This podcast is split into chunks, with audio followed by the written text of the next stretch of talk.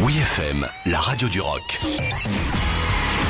La nouveauté de la semaine avec Aurélie. Comme chaque fin de semaine sur WFM, on fait le point sur notre coup de cœur du moment. Et aujourd'hui, je vais vous parler du retour d'Eddie Vedder, le chanteur de Pearl Jam, avec sa belle balade Long Way.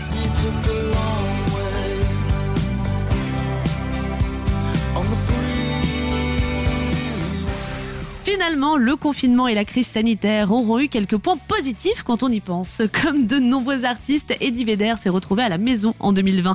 À défaut de pouvoir défendre le dernier album en date de Pearl Jam sur scène, ce dernier s'est donc réfugié dans la composition d'un nouvel album solo intitulé Hurstling. À l'écoute de ce long way, Eddie Vedder semble avoir gardé son côté brut à fleur de peau, du style cowboy qui délivre de belles mélodies au coin du feu de bois. Hmm, ça, ça c'est un petit peu excitant tout ça, dites-moi. Bref, ce nouveau morceau dévoilé il y a quelques jours nous transporte dans un univers rock mélancolique et tout en poésie, à l'image de Tom Petty ou encore de Bruce Springsteen, ce qui reste quand même de grosses inspirations pour le chanteur.